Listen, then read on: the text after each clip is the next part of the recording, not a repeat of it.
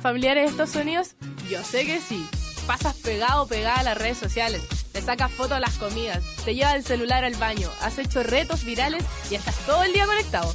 Te tengo noticias, eres parte del mundo millennial. Pero no todo es tan malo, porque somos la generación del cambio, imponemos nuevos estilos de vida, aceptamos distintas formas de amar y ser diferentes es lo que nos caracteriza. Aquí comienza Generación M, el programa radial millennial que busca acercar generaciones.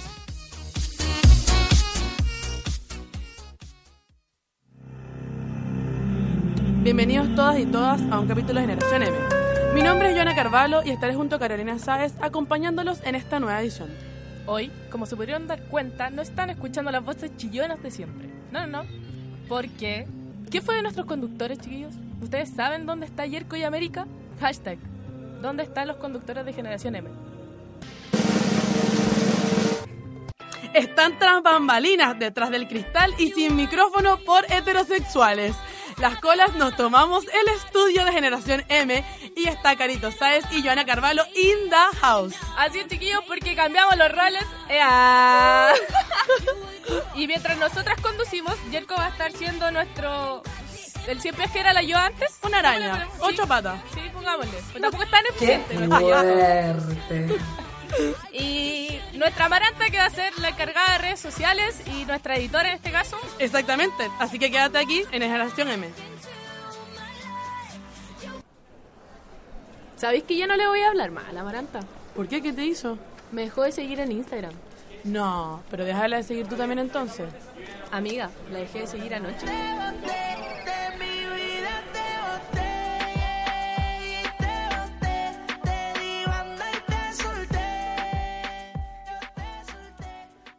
Estamos de vuelta en Generación M, el programa millennial que busca acercar generaciones.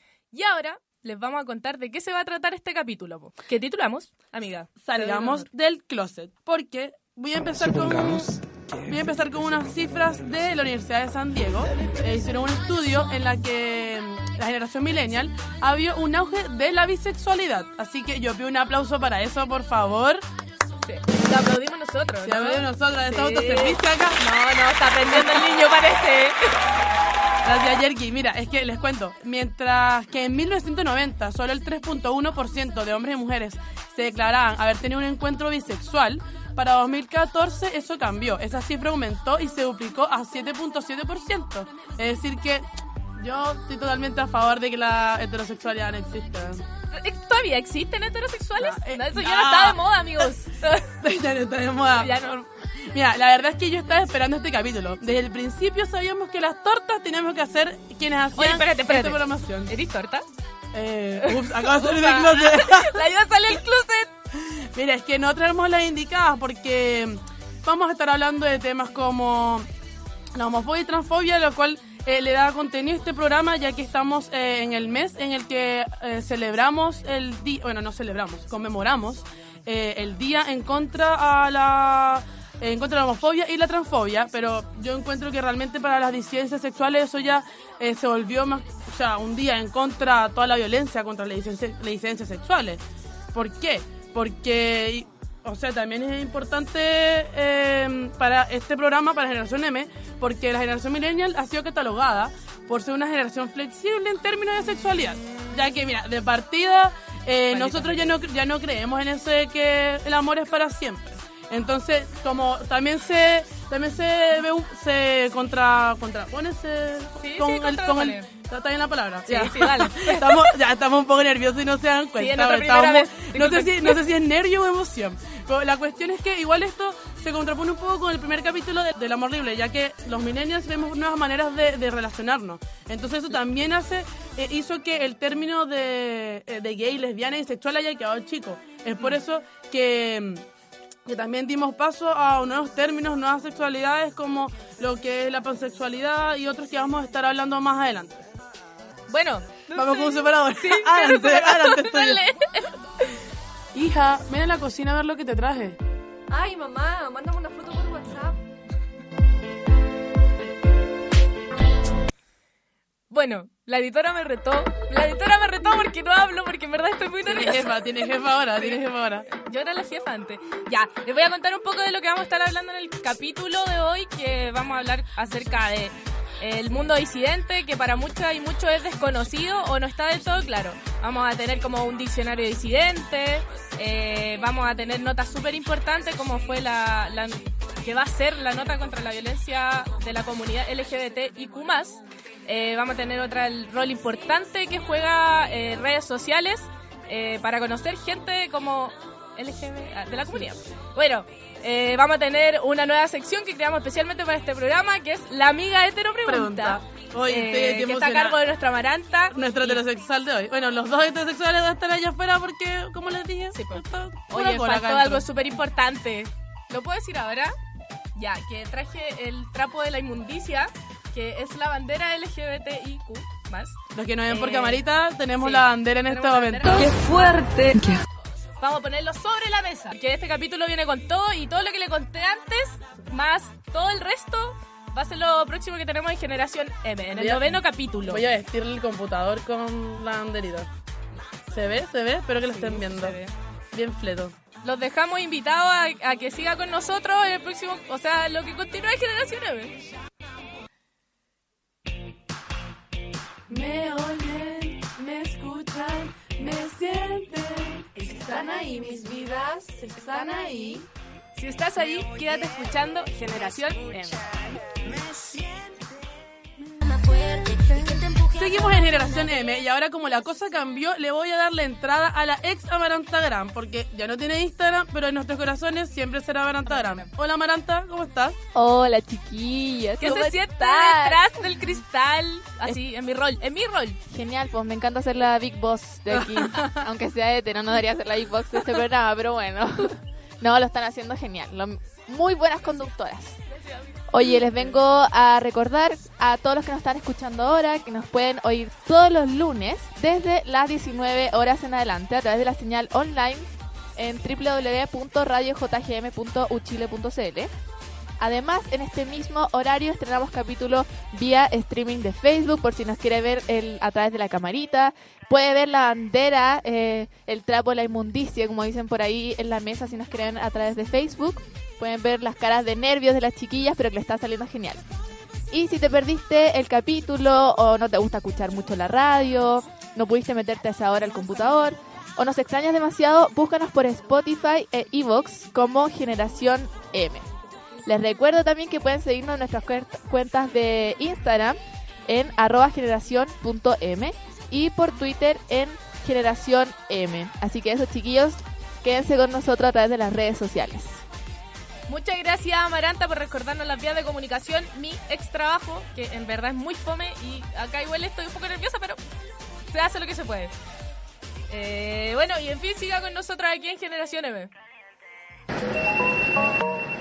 Se inicia el cierre de puertas. ¿Vienes chato de la U o de la pega? Ponte los audífonos y mejor escucha Generación M. Todos los lunes a las 7 de la tarde por la radio JGM. Y recuerda seguirnos en Instagram como M Generación.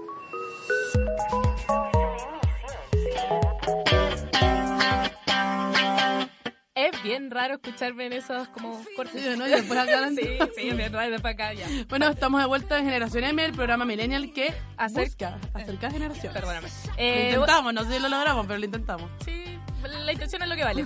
Eh, bueno, empezamos de lleno con los contenidos importantes, eh, como lo son las siglas LGBT y Q+, que se han ido agregando. Eh, y ha tenido cambio, ha ido sumando esas letras, e incluso tiene como un más. Sí, tiene un más de, porque son muchas cosas. Y sí, Así mira, que la ayuda, si queréis contarnos de eso, sí, mira, va, va a ser bien breve. Le cuento realmente eh, que los inicios de la lucha por la reivindicación de los derechos de los homosexuales, porque empezó siendo como solo de homosexuales, eh, empezaron a finales del siglo XIX y la Segunda Guerra Mundial. Al principio eh, las siglas eran solo LGB, que daban alusión a lo que eran lesbianas, gays y bisexuales, pero luego se incorporó la T de transexuales y más adelante eh, también eh, otras T, o sea, era fue TTT, son tres T. son tres T de transexuales, de transexuales, travestis y transgénero. Y actualmente es LGBTIQ que es, sigue siendo lesbianas, gays, bisexuales, transexuales, intersexuales, queer y el más de, de todo lo demás que hay, ya que hay mucha variedad. El queer igual es como propio de Estados Unidos, ya que queer en verdad la traducción es, es raro, como que, o sea, igual nos, apropio- nos apropiamos de... Bien raro. Sí, o sea, queer, o sea, igual nos apropiamos de algo, como, igual es como cola, que cola igual era un, un insulto y ahora cola para acá, cola para allá. No, ahora está, está mejor usada. O sea, no sé si mejor usada, en O verdad. sea, igual vamos, hablemos de eso después. Más quizá con la- adelante. Con, la, con las preguntas de, de nuestra amiga hetero. Sí. ¿Sí no?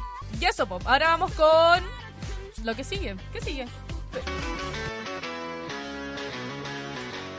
¿Te acuerdas cuando éramos solo un trabajo para la U? Y mira dónde estamos ahora, po, en la radio JGM. Puedes escuchar los nuevos capítulos de Generación M todos los lunes a las 7 de la tarde. Y si nos extrañas mucho, en la semana escúchanos a través de Evox.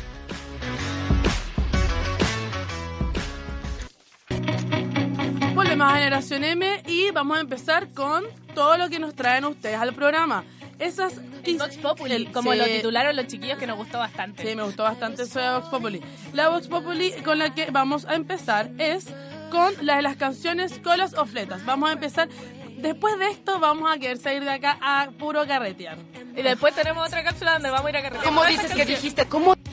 Carrete. Todo lo que nos dijeron por Instagram, por audios de WhatsApp, se lo juntamos todo aquí para que escuchen lo mejor de, de las canciones colas, lesbianas, fletas, como quieran llamarlo. Exacto, así que así lo, lo vamos a estar escuchando nosotros y escúchense usted- ustedes también en este Vox Populi.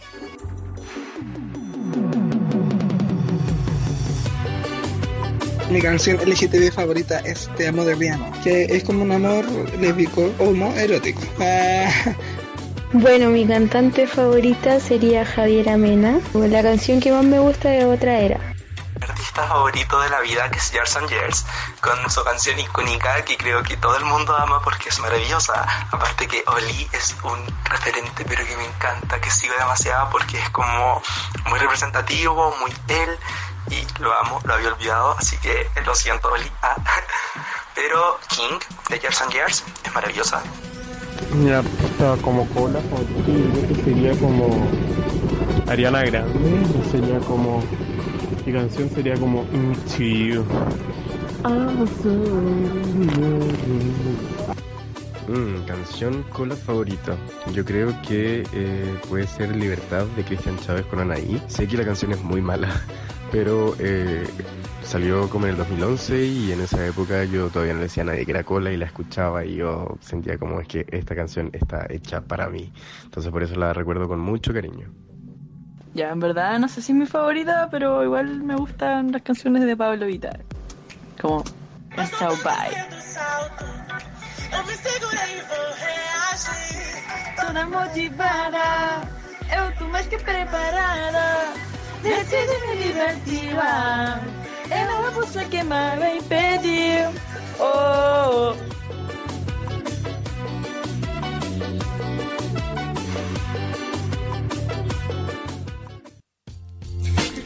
Seguimos en Generación M y qué temazos, oye. O sea, Se faltó. la mandaron, O sea, se la mandaron. sí, totalmente. Igual, a mí me faltó escuchar muchísimas canciones ahí. O sea, Igual yo. conocía. Sí, yo no- pero a mí todas las que hablé en la disco no estaban ahí, weón. ¿Cuál es baile de disco? Mira, o sea, depende de cuál disco. Ah, claro, claro. O sea, ya, si vamos a una disco cola, te voy a estar bailando Lady Gaga. Lady Gaga, Katy Perry, Mamma Mía, hermana, cuando ponen Mamma Mía me vuelvo loca. No, creo que no la conozco, perdón, perdón. O sea, que, es que yo no sé si mamá, yo no sé si Mamma Mía, no sé por qué, ah, porque es Queen, claro. Queen fue una banda Ah, sí, que... no, sí, cacho a Queen. que- exacto, No sabía que era. Mamma Mía. Perdón, perdón No. la ignorancia musical. bueno. Fallé en eso. Eh, oye, ¿cuál es tu canción favorita para bailar? Que te volvía así como, de verdad salió todo tu lesbianismo.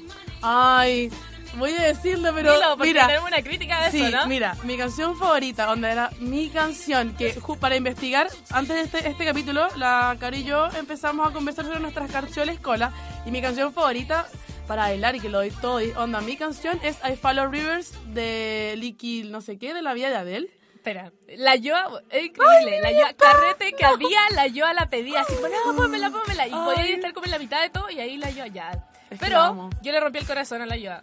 Me rompió el corazón, ¿quién sabe por qué? ¿Cuán- Sí. quién- ¿Le- quién- ¿Les cuento yo? Sí, no, lo que pasa es que eh, hubo una polémica con respecto a lo que este años después, en el 2013, las protagonistas dieron una entrevista en la cual dijeron que eh, el director, que no recuerdo el nombre, ahora, Sí, tampoco me acuerdo el nombre. Eh, la había como obligado a hacer prácticas igual como... O sea, la cuestión no, es no, no normales, como Es que, para una o sea, lo que, yo, lo que yo leí, con- porque yo me dijiste eso y lo empecé a investigar al tiro, es que el loco les mandaba a repetir constantemente las escenas sexuales. Onda, Claro. pasaba una misma escena sexual, la repetían durante una semana.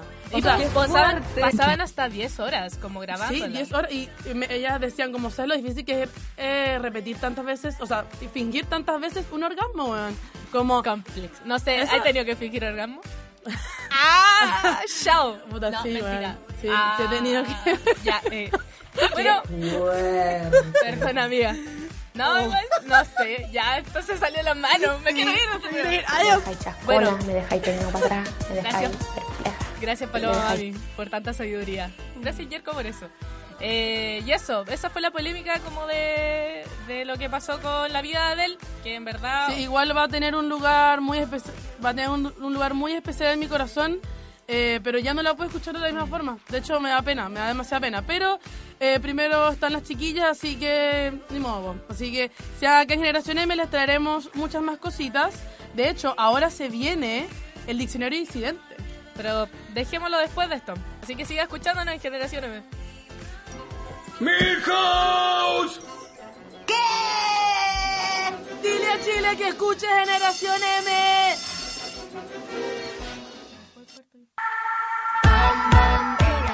Seguimos en el noveno capítulo de Generación M, Salgamos del Closet, y queremos aprovechar este espacio para educarnos acerca de conceptos que quizás no están tan claros para todos y todas. Primero que todo, quiero aclarar que ni en, ni en este capítulo ni en otro hablaremos de palabras tan controversiales como sexo y género desde algún punto de vista editorial o grupal.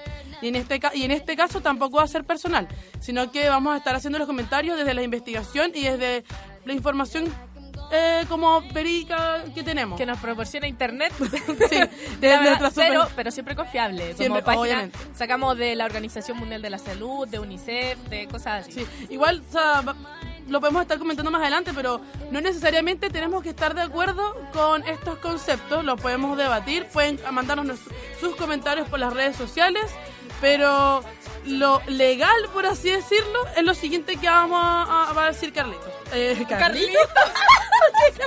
Carlitos. Es como la lucha libre. libre. Empece-? Empecemos, Carito. Ya, bueno, vamos con algo súper básico, que es el sexo biológico, que es lo que apunta a las características fisiológicas y sexuales con las que se conoce y clasifica nuestra anatomía al momento de nacer. Bueno, lo que nos dice el doctor, ¿es una niña? ¿Es un Sí, varón? como Ah. lo femenino entre comillas, y acá estoy haciendo comillas para la cámara, Sí, porque sí. ¿qué es femenino y qué es masculino? Pero ya, cont- Eh, lo femenino como cromosomas, eh, aparato reproductor Claro, femenino, cosas así. Eh, lo masculino que es los cromosomas X, ah, ya, los fuimos. Y bueno, hace como un tiempo pasó el tema que qué pasa con las personas que tienen eh, la mezcla de cromosomas, de genitales y de todas esas cosas. Las clasificaron como intersexuales, que son la I, que nos explicaba la yo hace un ratito, de la sigla, po.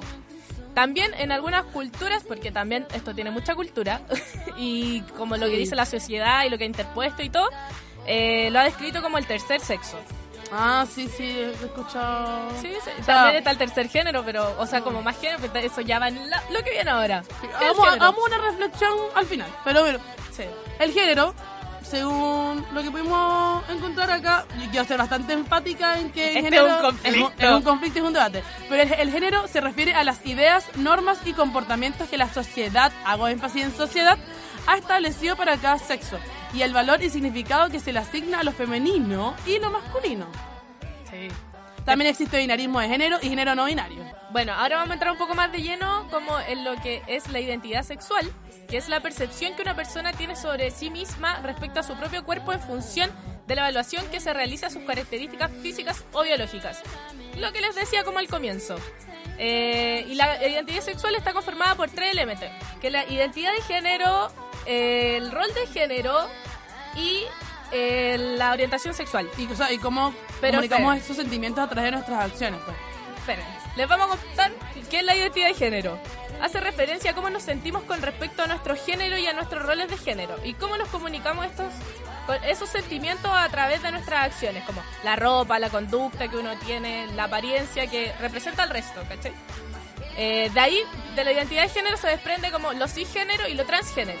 Los cisgéneros son las personas que se identifican con el género que se le asignó al nacer, es decir, con la genitalidad que posee. Exacto, con su sexo biológico, lo que les contábamos al principio. Sí. Y los transgénero, que son la T de la sigla. ¿Les transgénero? Perdón, sí. No, no. ¿Les? no. ¿Las? ¿O las? ¿O los? Bueno, Ah, las claro, y los las y los. Sí, sí, sí, tienes toda la razón. Lo Sí. siento, amigues. amigos. Son el caso opuesto, ya que no se identifican con el género que se les asignó al nacer, por lo que tampoco se van a identificar con su genitalidad. Ya, los roles de género. Es el, como decía, es el conjunto de normas sociales y conductas adecuadas, entre comillas, para hombres y mujeres en la sociedad, eh, en función de una construcción social que tiene la masculinidad y la feminidad. Estos difieren del contexto histórico, cultural, en el que se encuentra enmarcado el término. Existen culturas donde existen tres géneros, sumando a la androginia, que es ser físicamente intermedio con rasgos sexuales de hombre y de mujer, o bien un hombre o una mujer que no aparenta de forma clara el sexo al que pertenece. Andrógeno, que es... eh, Espera, espera. Faltó decir que uno siempre se confunde con los términos andrógeno y andrógino, que Ah, son sí. totalmente diferentes. Sí. Dale. O sea, sí, porque el andrógeno son rasgos, rasgos externos que no, se corre- que no corresponden definitivamente con los de su propio sexo. Andrógino es la hormona que induce la aparición de los caracteres sexuales secundarios masculinos. Exclusivamente masculinos. Exactamente.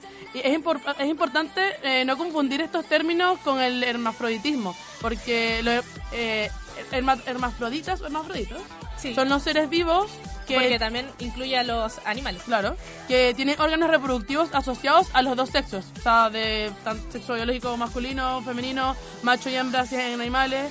Es decir, que tienen un aparato mixto capaz de producir gametos, células sexuales masculinas y femeninas. Ahí ya la biología leímos con todo. También es importante destacar que no se puede confundir hermafro...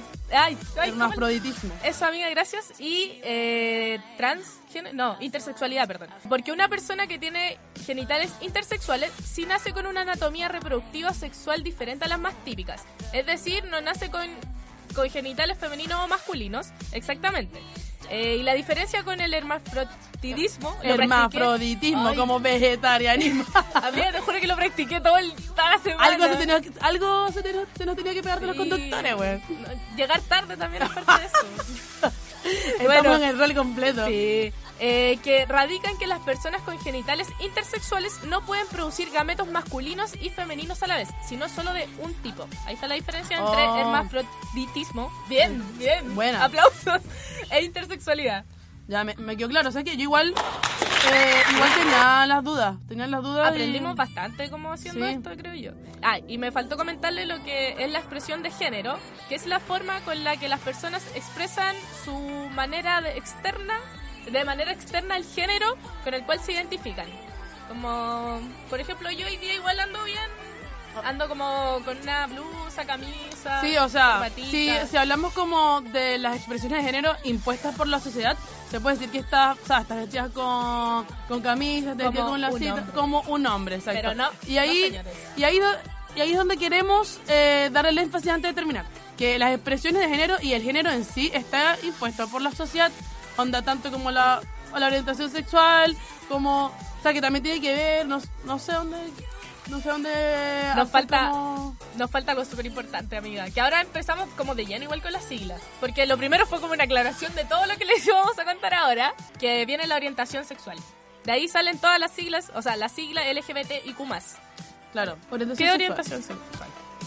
¿Qué, qué soy? No, ¿qué? ¿Quieres, No. ¿vuelvo, a, vuelvo a salir de closet? Es bastante traumático la wea para seguir todo Pero tú has salido del closet. Ya, pero no entrar en Mira, esto. ya. Empecemos. La orientación sexual es la atracción afectiva, romántica, sexual y psicológica que la persona siente de modo duradero. Solamente les haré ese pequeño adelanto, ya que porque Eso. vamos a ir hablando de, de género, ah, de nuestra orientación sexual durante todo el capítulo. Lo que siga. Así que sigan escuchándonos en Generación M. ¿Sabéis que yo no le voy a hablar más a la Maranta? ¿Por qué? ¿Qué te hizo? Me dejó de seguir en Instagram. No, pero déjala de seguir tú también entonces. Amiga, la dejé de seguir anoche.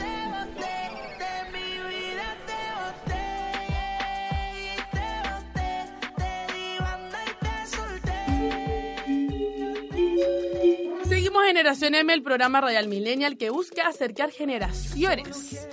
Y bueno, todo ha sido bastante feliz y chistoso, pero en este momento vamos a entrar a la realidad de lo que es la, lo que es vivir siendo parte de la comunidad LGBT. Así que pido igual una canción más acorde del tema, por favor, amigo. Ah, que sea igual un tema más, más importante, más... Sí, porque ahorita lo, lo vamos a estar aterrizando, porque como le digo, o sea, ser parte de, de la comunidad LGBT igual es, tiene cierta, es una, hay una cierta, una cruel realidad detrás de eso, ya que como miembros de la comunidad nos ha tocado vivir a todos y todos de alguna u otra forma eh, y con la violencia y odio hacia nosotros. Así que, sí, pues, no todo es arcoíris y que viva el orgullo, si, si bien em, yo estoy más que orgullosa de Pero ser lo una que lesbiana soy. orgullosa. Una lesbiana súper orgullosa. ¿Sabes que yo me puse a pensar Yo si era una lesbiana orgullosa? No, yo, mira, yo estoy, yo estoy segura que soy orgullosa. El otro día, de hecho, lo estaba conversando con otras dos lesbianas, en el que decíamos que si volveríamos a nacer, lo volveríamos a elegir. Entonces, como Porque el sexo es lo mejor. entonces, entonces, como, como les digo, vamos a seguir con, Ya, vamos. con, el, con el tema más serio, que es que, como les digo, todos los miembros, todos, todas y todos los miembros de la comunidad LGBT hemos, hemos sido víctimas de alguna u otra forma de violencia, sea psicológica, sea física, en muchas ocasiones física, ya que por lo menos ya estamos a siete años de la ley Samudio en lo que va, y en lo que va de 2019 han habido 13 víctimas de ataques violentos en contra a lesbianas, gay y transexuales. Además que desde la legislación de la ley Samudio han habido 336 causas presentadas y solo 71 terminaron y solo 71 terminaron en, en una sentencia. O sea, según el informe anual de derechos humanos de la, de la diversidad sexual y de género del movimiento de, de liberación e integración homosexual, el MOVI, que extrañamente el MOVI ha sacado unas buenas notas. weón. No, si igual tiene un equipo de... Sí, encuentro que su equipo de periodistas igual no está mal. O sea, Sí, ya, pero ¿para qué entrar en Sí, ¿para qué apreciaciones personales? po? Sí, mira, y nosotros, eh, si bien lo que más quisimos resaltar en este momento es como las experiencias también que nos contaron. Por eso les traemos las experiencias de dos amigas en que nos cuentan dos, tres, tres, tres casos de violencia que vivieron eh, por ser diferentes al resto. La más rígida fue una vez que iba caminando con mi exporola en una feria, de la mano, nos dimos un beso y un viejo pasó por atrás, nos gritó como asquerosa y bueno, empezamos a empujarnos como en la calle. Eh, el weón terminó sacando una pistola salimos como corriendo.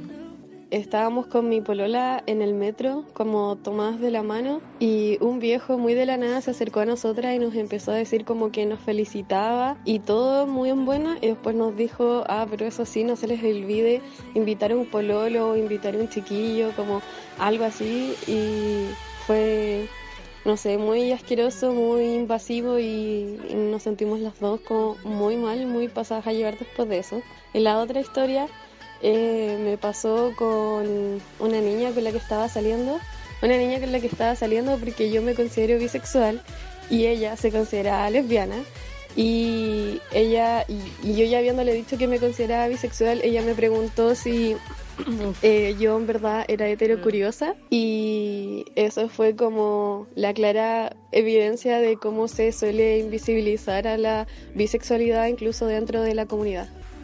Qué duro. Qué Qué duro. Qué duro. O sea, yo les escuché en la mañana y yo dije, wow, wow, hay tanto de que hablar de esos tres. Mira, primero, lo violento que fue el de la, pri- el- la primera nota, onda, una pistola, hermana. Una sí, pistola. como...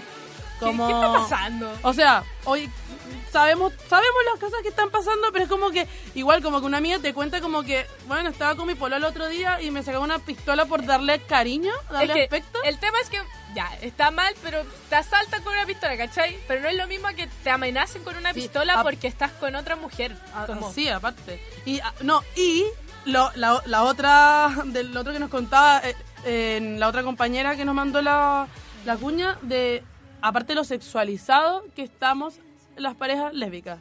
Como mi hermana es que, o sea, sí, porque eso es muy importante, porque dentro de todo, como que las parejas eh, homosexuales de mujeres son como, entre comillas, como aceptadas por una parte solo si nos, nos sexualizan.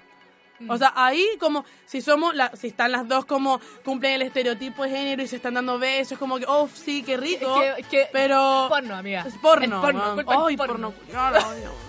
Qué rabia. Aparte, el porno no es así. No es así. El sexo lésbico no es así, weón. No es así. Es una farsa. Es una farsa. O sea, es igual de bueno como sale, pero es una farsa. Nadie usa uñas tan largas. ¿Estás segura? Ah. Ya, Ya, eh, y, bueno. y el otro. Ah, no, El y el de otro. la bisexualidad. Sí, de la bisexualidad, eso también, como que igual cuático, porque ¿sabes? no podemos dejar de decir que entre la misma comunidad igual existe cierta violencia hacia nosotros mismos. Sí, yo como... siento que como que todo el mundo, que, que- como que nadie piensa en los bisexuales. Sí, a mí me da rabia porque, hermano, existe. Como primero, o sea, según yo, la gente se empieza a definir como por cuestiones políticas, como que yo me vino lesbiana política, pero igual como, o sea, no me voy a cerrar a la posibilidad de que, no sé, en algún momento me guste un loco, pero porque yo creo que igual es- es- hay fluidez que uno puede tener. Te- hay mucho más que hablar sobre este tema, pero el tiempo es cortito, así que siga aquí en Generación M. ¡Milhouse! Dile a Chile que escuche Generación M.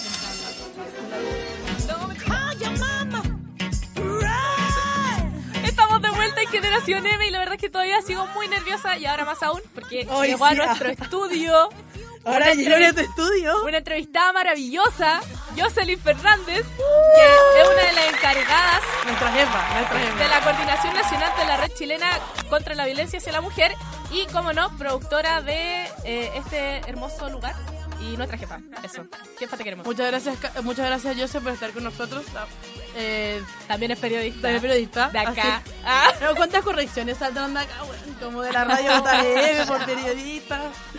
Gracias por la invitación, Chiqui, por el ánimo con el que ustedes hacen este programa que me gusta mucho, quiero decirlo, me gusta mucho.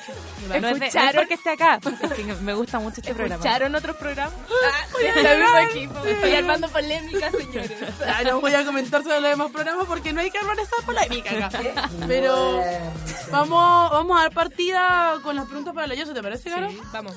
Entonces, bueno, yo sé, como recién estábamos hablando, eh, estamos hablando sobre la violencia que, que, ha, sur- que ha habido en la, o sea, hacia miembros de la comunidad en este, lo que cada año. De lo que cada año han, han habido, o por lo menos hasta lo que vi, 13 víctimas. Sí. En las que también eh, es importante resaltar que de las mujeres que fueron víctimas, fueron víctimas porque también eh, fueron mujeres que no siguen el estereotipo La expresión. de, sí, de la de expresión de género. género. Entonces, eh, mi primera pregunta es como... mm, Es como, o sea, ¿qué, ¿cuál es como, y como persona así como que...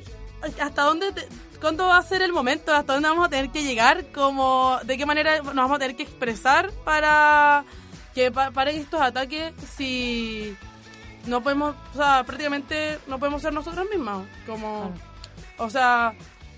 No sé. Sí, quiero, quiero llorar, Yo creo quiero que. lo vemos como... No fue tanto una pregunta. Fue Sí, como una, una, una reflexión, una introducción. Una introducción a, a la... ¿Cómo dices que dijiste? Tenemos un bebé radial el yerco. Ya. Eh, la, la red como ha recibido casos así, como han apoyado casos y cómo el, el procedimiento que tienen para como los que Bueno, la Red Chilena contra la Violencia hacia las Mujeres, como dice su nombre, eh, lo que hace es, es, una, es una organización social. En el fondo lo que nosotros hacemos es activismo. No tenemos capacidad de acompañar casos, por ejemplo, en términos psicológicos o en términos jurídicos. Y somos una organización de mujeres que trabaja por colectivos que están constituidos solo por mujeres. Y también trabajamos en el fondo como por mujeres y somos una organización feminista. Entonces nosotras, eh, a diferencia de otras organizaciones, no tenemos capacidad, como te decía, de acompañar casos, pero sí, evidentemente, como desde, desde el área del activismo, eh, nosotras hemos luchado mucho por visibilizar crímenes, sobre todo de odio lésbico, como por ejemplo el caso de Nicole Saavedra, Sí. que de hecho la, la representante de esa causa, la abogada, que ya lo hace a título personal, no nombre de la red, pero la abogada de la familia de Nicole, es Silvana del Valle, que también es parte de la coordinación de la red chilena, entonces nosotras hemos estado muy cercanas a ese caso y también con muchas otras situaciones de agresiones que sufren mujeres por ser trans, por ser lesbianas, etcétera.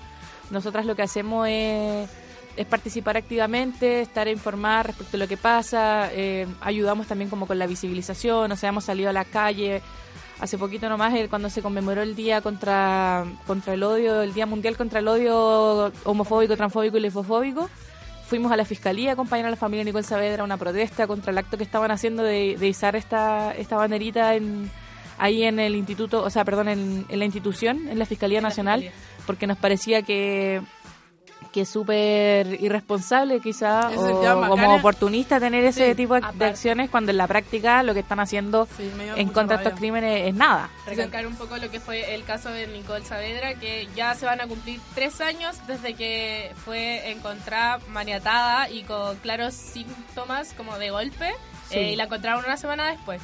Sí, signos de tortura tenía la Nicole. Y la encontraron una semana después y su data de muerte era de no más de 30 horas. O sea, el problema ahí es súper complejo porque en el fondo la familia eh, la familia denunció la desaparición de la Nicole y en esta localidad en, en esta localidad aquí en Quillota cerca de Quillota en el Melón una- un, un lugar muy muy machista muy misógeno muy adverso para las mujeres en general y para las mujeres lesbianas más aún. Y en todo el todo este tiempo pasaron seis días donde no la encontraron donde la familia reclama que no se la buscó con la suficiente celeridad y finalmente al, de todo ese tiempo mientras a la Nicole no se la buscó como corresponde dice la familia ella estaba viva. O sea es la sensación de que si es que a la fiscalía o si es que al Estado si es que a las instituciones les importara más la vida de las mujeres y la vida de las lesbianas se podría haber hecho algo más por la Nicole Sí, pasa que los pueblos chicos, infierno grande, y Quillota igual es un... Me imagino, como decís tú, que es un pueblo súper machista, que... Claro. Bueno, igual la capital es machista. Como... O sea, todo es todo una final, sociedad sí. patriarcal, No, y- una y- sociedad y machista. Con que tanta seriedad se toman el caso también de o sea, una mujer desaparecida, como que... Claro. O sea, no se la toman con el peso, como no es como... O sea, una, una amiga se pierde un día y yo me vuelvo loca cuando... Y sabemos que no se lo toman con la misma seriedad, como uno piensa al tiro que está siendo torturada, que está puede ser siendo violada o vi- violentada de cualquier forma, cuando la fiscalía realmente no toma las mismas, Sí. las mismas precauciones o la misma, el mismo interés. Como que yo creo que eso llega, llega a dar pena por eso, como que como que no, no existe realmente la concientización de, de parte de, de, la- de las autoridades, eh, que no es la, misma no es la misma mm, violencia que nos pueden entregar las mujeres claro. que, que a los hombres. Oye, yo sí. eh, Sabemos que en Chile y en verdad en el mundo no es lo mismo ser lesbiana que ser gay. Absolutamente. Absolutamente. y no es lo mismo ser camiona que Ah. ser... Lady, lady. Claro, ¿Cómo se no sé cómo decirlo. Ay, tenía un nombre, pero como en inglés era como lipstick lesbian. Quizás cosa como de escaparse un poco del estereotipo de lo que se supone que debe ser una mujer, Claro. que es lo que decía la yo al principio Sí. de la asignación de género. Es cierto, o sea, muchos crímenes tienen que ver eh, con, con que a la mujer, en el fondo, la mujer camiona, que expresa su deseo hacia otras mujeres, que lo muestra en la calle, en la vía pública, que se le ve, es un cuerpo que tiene que ser disciplinado, que tiene que ser castigado y que tiene que ser devuelto a su lugar. Y creo que pasa que los hombres, porque la mayoría de estos crímenes han sido cometidos por hombres y yo creo que finalmente se sienten como amenazados. Como que alguien les está quitando a las mujeres siendo que ni siquiera son propiedad de ellos. Como... Claro, es que, ¿sabes que en, en las sociedades patriarcales ser hombre, el fondo, el, el ocupar el, el lugar o el rol masculino es un privilegio. Y ese es un privilegio que los hombres se permiten solo para sí mismos. Y saben que lo tienen. Y cuando una mujer, en el fondo, se apropia de esta masculinidad que es, es privatoria, o sea, es como hegemónica y es absolutamente de los hombres. O sea, cuando una mujer decide, por ejemplo, vestirse, cortarse el pelo corto, vestirse con ropa ancha, salir con otras mujeres, pareciera ser que, que no está, que está un poco como que está abandonando como su rol de, de ser deseada, Y está deseando. Sí, eso es lo que le, comentaba hace un, un rato la Caro, que como siento que las lesbianas, dentro de comillas, como que somos aceptadas solo cuando somos sexualizadas. Claro, so- absolutamente, solamente cuando son funcionales al deseo de los hombres. Claro, tal cual. Y bueno, seguimos acá con José Fernández, nuestra jefa, eh, acá en No Radio soy JGA. jefa de nadie. Nosotros Me decimos encanta jefa decir de que que- nuestra jefa. Sí. Me encanta decir que Eh, tenemos jefa, no sé por qué, güey. ¿Le hacemos otra pregunta? Sí, No, eh, yo quería, preguntar. quería preguntar, yo sé que desde la red eh, igual ah, tienen las, o sea, porque dijiste que no hacían acompañamiento, pero igual tienen las conexiones igual con otras organizaciones que presten ese acompañamiento, Sí. como algunas que puedas nombrar. Sí, mira, la organización eh, pa- de mujeres lesbianas que con la que nosotros trabajamos más de Ah, cerca con Erika la- Montesino, Sí, ¿no? Sí. la agrupación Lésbica Sí. Rompiendo el Silencio, donde la, la directora, la, una de las fundadoras es la Erika Montesino. Ellas tienen un equipo jurídico, tienen un equipo súper interesante y de hecho hace poquito, hace, hace nada más dos semanas, tres semanas, lanzaron la primera encuesta al estudio Ser Lesbiana en Chile que arroja datos súper interesantes de violencia contra mujeres lesbianas. Está disponible en su sitio web, la recomiendo mucho. Ellas son Díganos el sitio web. Compañeras máximas, eh, creo que es rompiendoelsilencio.cl, pero la buscan como agrupación lésbica rompiendo el silencio y les aparecen. También de organizaciones de mujeres, nosotras conocemos a las compañeras de Visibles. Eh, en cierta medida, nosotras tenemos hartas diferencias políticas con organizaciones de hombres o mixtas, como no quiero nombrar a una, pero como Fundación Iguales, por ejemplo. Pero a pesar de eso, Fundación ¿Eso- Iguales tiene un, ¿eso es lo un apoyo legal. semáforos? Eh, no estoy No, segura. o fue visi- no me acuerdo. No estoy segura. No, pero- Bueno, lega- Iguales tiene apoyo legal y jurídico. De hecho, ellas están haciendo el apoyo jurídico a Carolina Torres. Y en general, eh, si tienen alguna duda o pregunta, pueden también preguntarnos, acercarse a nosotras, escribirnos al correo, vernos en el sitio web, que nuestro sitio web es no Y ahí nosotras les podemos dar, la, en el fondo, si no le podemos ayudar nosotras, les podemos decir quién probablemente les va a Claro, poder ayudar. ¿quién nos puede ayudar? Eh, muchísimas gracias. Datos súper importantes que todas lo sepamos, chiquillas, ya que hay que protegernos entre nosotras y más nadie nos protege. Gracias, Sí, queremos. gracias. Muchas gracias, Jose. Y quere- queremos cerrar esta sección de, De nota, de nota contra la, de la violencia, invitándolos a todos a leer la nota de la radio JM de A 7 años de la ley Samudio continúan los crímenes de odio, escrita por Estefania Vidal. Y una excelente nota en la que hablan con Iván Zamudio, padre de la víctima que impulsó dicha ley, y también con Erika Montesinos, directora de la agrupación lésbica Rompiendo el Silencio. Muchas gracias, Joana. Muchas gracias, Josie. Muchas gracias a todas las personas que fueron parte de esto. Y continúen con nosotros en Generación M.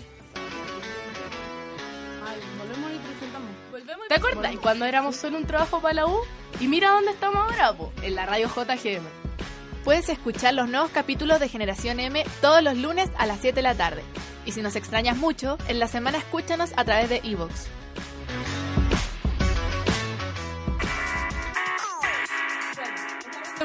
Estamos de vuelta en Generación M y hace en la semana estuvimos haciendo una encuesta en la cual queríamos como de saber cuál es la canción que más creen que se identifica a la comunidad y en verdad puse dos opciones que era Born This Way y I Kiss a Girl. I- tú, tú mal.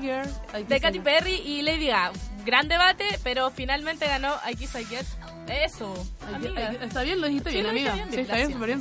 Así que escuchemos a todos, a, la- a to- todos y todas, escuchemos a la ma- maravillosa Katy Perry.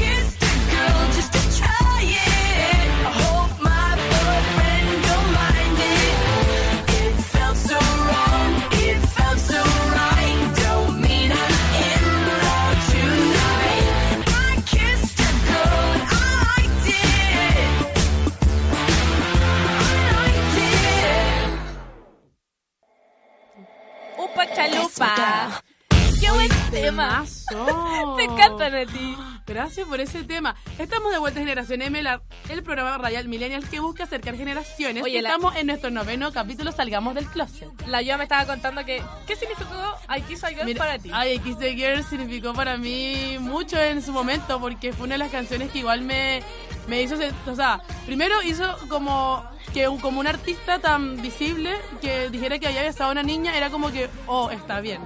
Y igual me salió... Igual me- recordar que sí. Katy es hetero, pero besó a una chica y le gustó. Pero- Ah. Pero la, la cuestión es que me, me sirvió, Caleta, para mm, como salir igual del closet, como fue una de las canciones que me ayudó. Como, Oye. por último, aceptarme un poco más. Te tinca si vamos con una nueva Vox Populi. ¿Ya? Me tinca. Ya, Se la vamos. prometimos al principio y acá la va- le va- les va el Vox Populi que nos va a dejar con más ganas de carretear que la primera. Así que ahí les va. Pucha, en mis tiempos, cuando mi lugar friendly LGTB era par- el Parque Balmaceda y Parque Bustamante. Una vez que yo tenía como 15 años y fui a Albella, y me fui a carretera a Albella con Barque, que era como, se llamaba Calamar en, en ese tiempo. Es una discoteca que se llama Bunker. Y puta, una de mis fiestas más favoritas de que se hacen ahí, eh, de la productora Hotspot Club, que son tremendas y son las mejores de todo. De verdad. Mi lugar favorito, así como gay, fiel, es Coco, todo el rato. El único que conozco también. Y el lugar favorito en sus tiempos era Malena. Y si no, sería como la fiesta que, que organiza Realidad Paralela. y de algún lugar LGBT más friendly, quizás uno de los lugares que yo más visito frecuentemente es un lugar que se llama Panini Café, que está acá en Valparaíso. Mm, Yo creo que mi lugar LGBT friendly favorito podría ser eh, el Parque San Borja porque para allá va todo el colerío disidente a bailar y a darlo todo y son todos muy amorosos.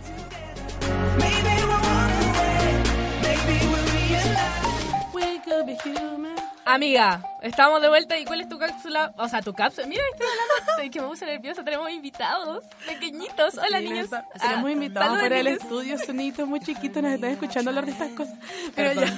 ya, Ya. que lo escuchen. La, bueno, la cuestión es que de todos los lugares que nombraron, yo creo que no, no he ido a todos. Claramente, realidad paralela, obvio que sí. Pero fue, fue bastante bacán realidad paralela. Muy buenos recuerdos de realidad paralela. Y de Coco también. De Coco, Coco. Con la Yoa Coco. somos Sí. Ay, es que eres niño. Es como raro decir esto. Mira, es que Coco antes era ex fuerte. Coco era ex príncipe. Y en ex príncipe tenemos aún más recuerdos, ¿sí o no, Caro? Upa, la Yoa sabe de. Ya.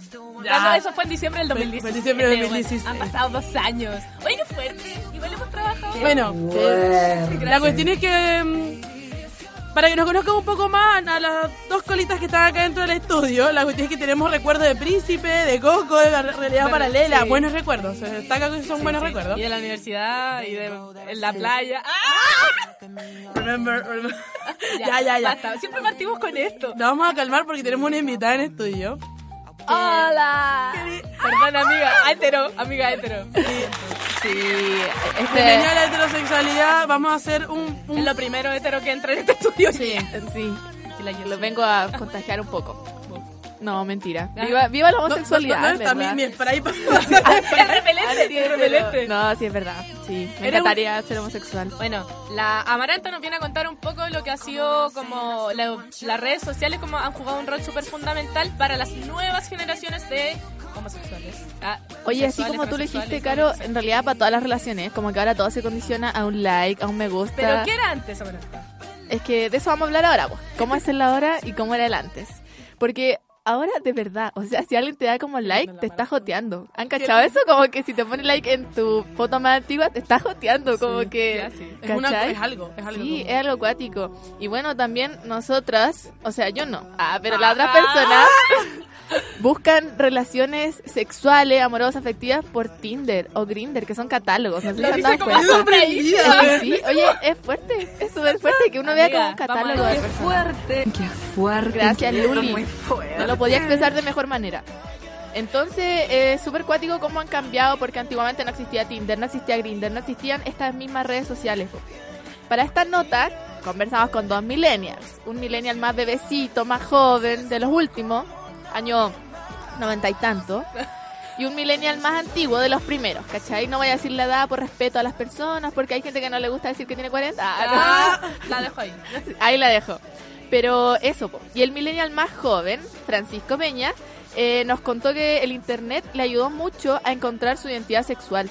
No sé si sea ayuda, pero el internet y las redes sociales me han ayudado muchísimo a encontrar referentes eh, gays, disidentes, eh, en distintas disciplinas artísticas eh, con los que me puedo identificar mucho más fácil. Eso ha sido clave para poder forjar mi identidad sexual. Oye, quiero decir algo súper importante que está sonando una canción súper acorde que la pedí especialmente para ti que se llama Amor en tiempos de Grinder de El maldito Kevin. Eso, ¿no? ¿El De de- maldito? Sí, porque nunca me contestó. Yo, tú ibas a decir algo. Ah, yo quería decir que me siento tan identificada con eso que acaba de decir el pecho. Porque. ay, que me- ¿Sobre encontrar la identidad sexual? Sí, es que, o sea, yo no tenía nadie con quien hablar. Como que me acuerdo que hablé con. Después de mucho, después de haber leído mucho, ver muchos videos de coming out en YouTube, de haber hecho test. De haber hecho test como de. Soy- me gustan las mujeres o te gustan las niñas. Fue que hablé con. Yo hacía test de ¿qué personaje eres de Hannah Montana? Ya, ¿viste, Porque hetero, vi- po. ¿viste, la realidad de la-. ¿Viste la realidad del homosexual cuando uno es adolescente? ¿Viste? Está bien, uno tiene que buscar lo que le interesa. A mí me buscaba, me interesaba hacer Hannah Montana, nomás eso era como todo lo que me importaba. Ni siquiera me importaban los niños. Yo quería ser como los demás. Quería sentirme querida. Ya, bueno, amiga, pero dale. Oye, pero así de cuático, eh, también conversamos con un millennial más antiguo, como les comenté antes. ¿Qué hacían ellos para crear relaciones? ¿Cachai? Como a qué no lugares había iban. Cu- Claro, cuando no estaba ya un clic de distancia de buscar información, de hacer test o de encontrar personas que sean como tú también, ¿cachai? Si to- todavía un país conservador. Ah, Ah. no, pero que están, no sé, Claro, alguien que todavía no saben lo que quieren. como Alguien que dentro de todo, o sea, es que No quiero ofender a nadie. dentro de la norma, es que hay que decirlo, como dentro de la, de la norma es ser hetero, como heteronormatividad, como entonces ser distinto es no ser ser distinto es no ser hetero. Y, y claro, por ejemplo, Bruno Polanco, que es nuestro millennial más viejo, eh, nos contó que ante las dudas sexuales ellos recurrían no a un clic, no a un foro de internet, recurrían a un libro. Y el libro que trataba de hacer, de enderezarte, po. no trataba de resolver tus dudas, La sino que trataba de decirte que estáis mal porque te gustan las personas del mismo sexo. Entonces las preguntas te confundían y La te culpa. desorientaban más. Eh, en ese tiempo era muy difícil encontrar respuestas a, a- a tus dudas de, de- de la identidad de género o sexual que pudieras tener. Eh, foros, por ejemplo, en los que se trataran temas de identidad de género o sexual, si es que los hubo, eh, eran una minoría solamente los que podían asistir a ellos. Eh, En definitiva, esto es un punto esencial para entender por qué habían tantas personas que murieron sin saber que habían muchos más como él o ella, porque mm, había muy poca o no la información oficial al respecto. Oye, y la experiencia, los años, de verdad hacen que las personas se pongan mucho, mucho más sabias. Y en la era digital en la que vivimos, las redes sociales, si bien nos ayudan, también nos alejan de las personas, porque vamos a preferir estar tras una pantalla que interactuar frente a frente, ¿cachai? De repente la gente se demora meses en juntarse con alguien que conoce a través de Facebook, de Instagram, es súper fuerte. Y, y por eso le decía que la experiencia eh, da tanta sabiduría, porque Bruno también nos dijo algo súper, súper interesante de eso. Eh, definitivamente ha sido una enorme ayuda para provocar el cambio cultural que estamos viviendo, desestigmatizar el tema de la identidad sexual y de género. Pero también es cierto que esto ha causado que las relaciones de amistad sexual o amorosas sean también más impersonales y como dijo un amigo por ahí en Instagram, en tiempos de Grindr, cada vez es más difícil encontrar el verdadero amor. Ay, qué real. Vamos a repetirlo y que quede en la mente de todas las personas.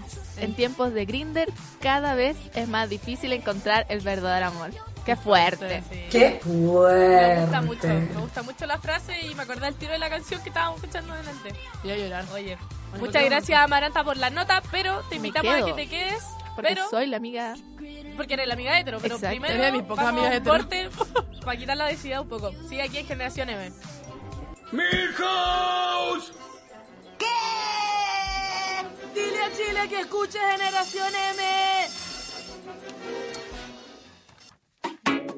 Seguimos Seguimos en Generación M y volvemos con una sección innovadora para este capítulo de hoy que se llama, como bien les dijimos antes, la amigo hétero, la amiga, el amigo, la amiga hetero pregunta. Y como Amaranta es de mis pocos amigos heterosexuales y, Hola. par- y parte de este programa, ella va a preguntar. Oye, yo las preguntas las recopilé a través de nuestros queridos seguidores de Instagram, de Facebook, que nos ven, que nos siguen en Spotify también, de Evox. Ellos nos mandaron algunas preguntas a través de mensaje directo y las recopilé. Pero antes, eso. Gracias, amiga. ¿Lo aclaras tú o lo aclaro yo? No, tú, tú. Vamos entonces. Todas las opiniones vertidas en este programa no son de especialistas, son dos niñas nada más. Son niñas de la comunidad. mujeres que se dan la mano.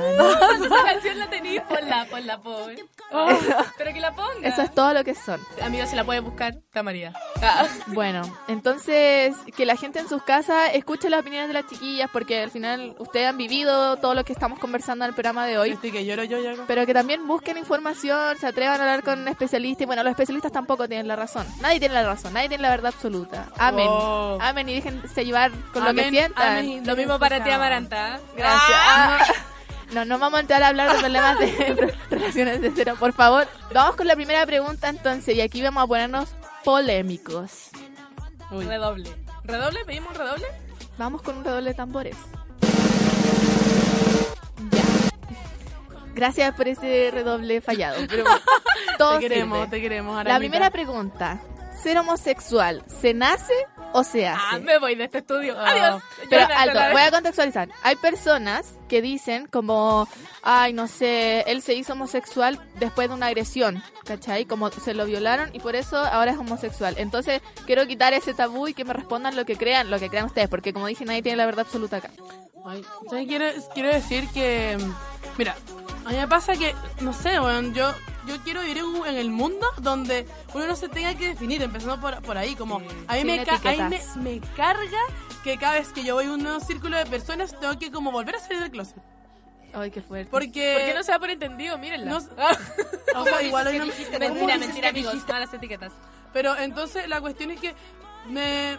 O sea, no, no sé que no voy a estar contestando la pregunta, pero como... Yo te la contesto. Pero está bien, está bien. Dale, Como que si- si- siento que uno, pues, no sé, quizás algunos nacen así, todas desde chiquito. Yo me acu- mira, desde chiquita, yo como había cosas Desde que... chiquitica. Desde chiquita, desde, desde chiquita sí lo supe, solo que luego lo entendí. Entonces, como yo, no sé, quizás sí, lo, sí nací así, pero, pero uno va aprendiendo cosas después. Como... Mira, yo creo que no hay nada como, por lo menos yo no todavía no tengo claro si hay algún estudio biológico o qué sé yo, porque lo biológico que se sabe, se ha estudiado el tema de la transgénero y todo eso, pero ser homosexual es como se nace o se hace, en verdad, Sí, yo creo que No es relevante, puedes, quizá. puedes, pero es que es una cuestión de gustos, como que en verdad puedes Exacto. hacerte después. Igual el tema de la violación es un tema mucho más violento y, y todo, pero filo, como que, o sea, porque Bueno, llega no solo eso, es que- traumas que- quizás, sí, porque sí. por ejemplo, si yo si yo veo que, eh, no sé, mis padres heterosexuales pelean todo el tiempo y después yo no quiero replicar la relación que tienen mis padres, quizás por un trauma de niño, por cosas así, uno puede como negarse a eso. O pero, ¿sabes? Ahora que dices como de los padres, también eh, muchas veces dicen como que no, es que la familia tiene que ser así para que el niño aprenda cómo, o, o la, o la niña, el niño, aprenda cómo tiene que ser. Le dicen, debe tener un papá y una mamá. Mentira, hermano, mi mamá, mi papá, los dos son heteros, aquí estoy yo, se cola. Eh, ah, tengo amigos y a- amigas en que han nacido, se han criado en ambientes evangélicos, católicos y súper homofóbicos. Y ahí están las colas por el mundo. Sí, po. Eso te podemos responder respecto a esa pregunta. Quiero pasar a otra pregunta sobre lo que tú dijiste. Aquí estoy yo, la cola. ¿Es ofensivo para ustedes que nosotros, los heterosexuales, que a mí tampoco me gusta catalogarme, la verdad, porque ahora... ah, ah, ¡Woo! Ahora me gusta un niño, pero pero no me cierro tampoco a que me gusta un perro. Ah, no, No, no me gusta definirme tampoco. Y creo que... ¿Por qué? Porque uno tiene que definirse. Estoy de acuerdo con Pero eso. continúo. ¿Es ofensivo para ustedes que las personas que se catalogan como heterosexuales o que no sean del mundo de la disidencia se refieran a ustedes como colas, fletas, tortillas, huecas? Pero, pero, porque ustedes, yo, yo he Sí, escuchado que en la universidad, por ejemplo, ustedes se tratan de colas, de fletas, pero que alguien más lo diga que no pertenezca a ese mundo, ¿es Mira, ofensivo? Sabéis que eh, igual yo creo que depende del tono en que sean las cosas. Porque como- incluso yo siendo lo que sea, ah, eh, me cuesta igual un poco si no te conozco. Es una cosa de respeto más que nada. Como que si yo te vengo recién conociendo, no te voy a decir como, hola amigo gay, ¿cachai? Como no. Aparte tenemos nombres antes de... Según, según yo es como la palabra niga, como que está bien. O sea, es que a mí me pasa que siento que cola es como la palabra niga, como que sí está bien si entre, Entre parte de la comunidad lo decimos, pero también es algo generacional. Claro. También es algo generacional porque todavía para las personas mayores cola sigue siendo algo Ofensivo. ofensivo. Para nosotros es normal decirnos cola, pero mm, también como depende de, de quién te lo diga, si es tu amigo o tu amigo, el tono, como que yo creo que va en eso, como en el tono en que te lo está diciendo, en que no sea ofensivo, porque puede ser, pues lo puede ser, lo puede estar diciendo como ofensa o como algo normal y que porque está normalizada ya la palabra. Qué fuerte igual porque, no sé, yo en la universidad escucho que todos se tratan de los cola colas. allá, sí, cola po, ay, me voy con los colas. O, No, no pero igual sé. siento que yo... Cola ella es mi como- amiga cola, ella es mi amiga fleta. No, pero pasa que cola es como más para los gays, Ah. siento yo. Siento, Y o fleta sea, para- fleta, to- fleta y torta es como de mujeres lesbianas, ¿cachai? Me gusta que Eh, tengamos dos palabras. Oye, y tengo otra pregunta. Dale. En una relación homosexual, Me voy. es que igual esta es dura, porque nosotros tendemos como, claro, a la normalidad, entre comillas, muy entre comillas, que es como que La- tiene que haber un hombre y tiene que haber una mujer, claro. Sí. Entonces, esta pregunta la hicieron a través del Instagram. En una relación homosexual, ¿cómo se dividen los roles? carga, me carga y primero, ¿es necesario establecer roles, por ejemplo, en una relación entre dos mujeres?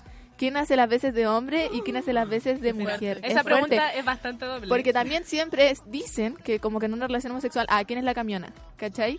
¿Quién es el nombre de la relación? Bueno, a mí me lo han preguntado. Es que lo preguntan. Me da rabia. Ah, sí, Y ¿has lo tenido hicieron, relaciones? lo hicieron por ¿Con Instagram. pareja? Shut up. Y a mí, en- en Me mi perturba. como que en las, once, en las once familiares siempre esa es la pregunta como en mi familia, como ya, pero en- con tu Sí, amiga, ¿cuál es el hombre? Y yo digo, no sé, las dos son niñas, no sé. ¿Quieres partir tú? ¿Cachai? Eh, no, ¿Cómo dices que dijiste?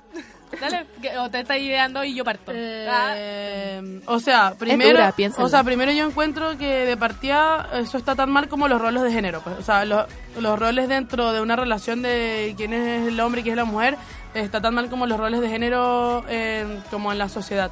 Entonces, em, yo creo que sí hay parejas que se, tienden a como a tener un rol, pero también ese ro- pero ese rol hay que como que Ese arroz. ah, ese, es que ese rol, como que siento que también va muy fluido, puede ser como entre la relación sexoafectiva o también hay mucha confusión cuando empiezan a hablar como del activo, la pasiva, o el activo, el pasivo, como El que hay- el- el- La moderna, perdón. Sí, porque es como como por las relaciones de poder, siento yo que hay dentro Mira, de la... Yo, como tomando eso, sí, po, porque la relación de poder es como. Supone que la, la activa va a jugar como el rol de, ser el hombre, ¿cachai? Como el que lo mete, o en este caso, como que. Estoy hablando muy vulgar. No, Ah, está perdón. bien, o sea, estamos instruyendo, no es nada ofensivo. Él introduce Sí. algo En la, a la en- otra en- persona. en la cavidad.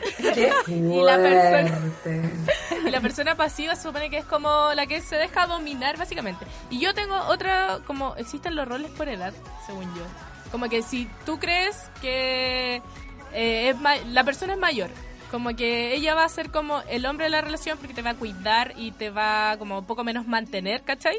Pero entonces la Eh. relación entre hombre y mujer simplemente es como el que tiene más poder es el hombre. Según Igual es sí, súper pero- heteronormado porque las mujeres Sí. tengan más poder que los Pero hombres. es que el tema es que existen relaciones así, pero también estamos, como yo, que en verdad, como. Eh, Bueno, somos dos mujeres porque hay que establecer roles. Como, Exacto. como las dos tenemos vulva y, y del sexo de, de vulvas y etcétera. Y las dos son niñas, Sí, o sea, como- o sea, las dos se catalogan así, como Y, e independiente de que nuestra expresión de género sea más masculina o femenina, seguimos siendo mujeres. así se sienten ustedes igual, Y eh, entre- eh, hacer la diferenciación entre género y sexo. misma- perdón, que te... Sí. Y, y entre las mismas relaciones entre hombres, como que pasa lo mismo. Como, o sea, está también muy el como, ay, ¿quién es el activo? ¿Quién es el, pasi- quién es el pasivo? Como que de partida es- encuentro súper grosero preguntar eso, porque lo preguntan caleta, y si no es tu amigo, Pero, no está bien a ver, ¿y por qué no preguntan lo mismo en las relaciones heterosexuales? Como, Oh, ¿verdad? porque es ¿Quién súper dice que invasivo. tú no puedes ser la, la, la activa en la relación? Es súper, súper invasivo preguntarte cómo, no sé, es como quién está arriba y quién abajo. Es súper Oh, es como horrible. eso. Es por eso, no lo deberían hacer, no lo hagan en sus casas. Y eso, muchas gracias. ¿Resolvimos tu pregunta, o sea, tus dudas de alguna manera? Sí, y espero que también para los auditores de Generación M también se la hayan resuelto, o por lo menos les dé vuelta el tema. Si nadie tiene la verdad, nadie tiene Pregun- la verdad. Exacto, yo creo que lo mejor es preguntar dentro del marco de respeto. a- Claro. Mira, puedes preguntar por Generación M. Si no tienes la confianza con alguien, pregúntanos. Estamos Estamos- abiertas a todas las preguntas. Y Muchas gracias. Amaranta Gram, chiquillas. por traernos esta bella sección que creamos especialmente para este capítulo. Gracias por tanto. Perdón por tampoco. Sigue con nosotros en Generación M. Se inicia el cierre de puertas. ¿Vienes chato de la U o de la pega? Ponte los audífonos y mejor escucha Generación M. Todos los lunes a las 7 de la tarde por la radio JGM. Y recuerda seguirnos en Instagram como M Generación.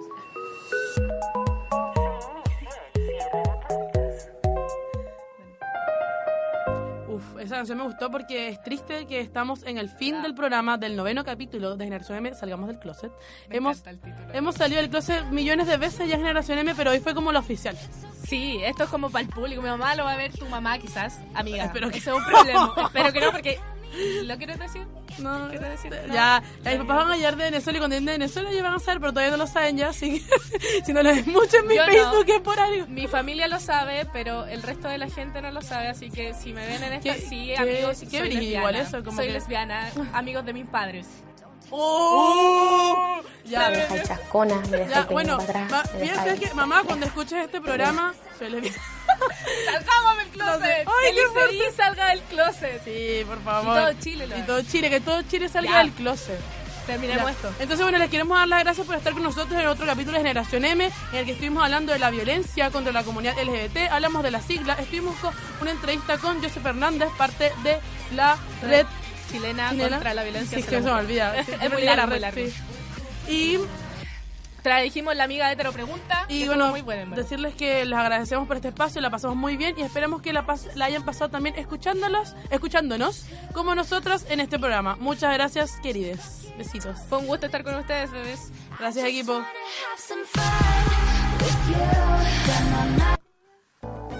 Ya, tranquilos. Ya pueden volver a sus celulares. Llegamos al fin de Generación M.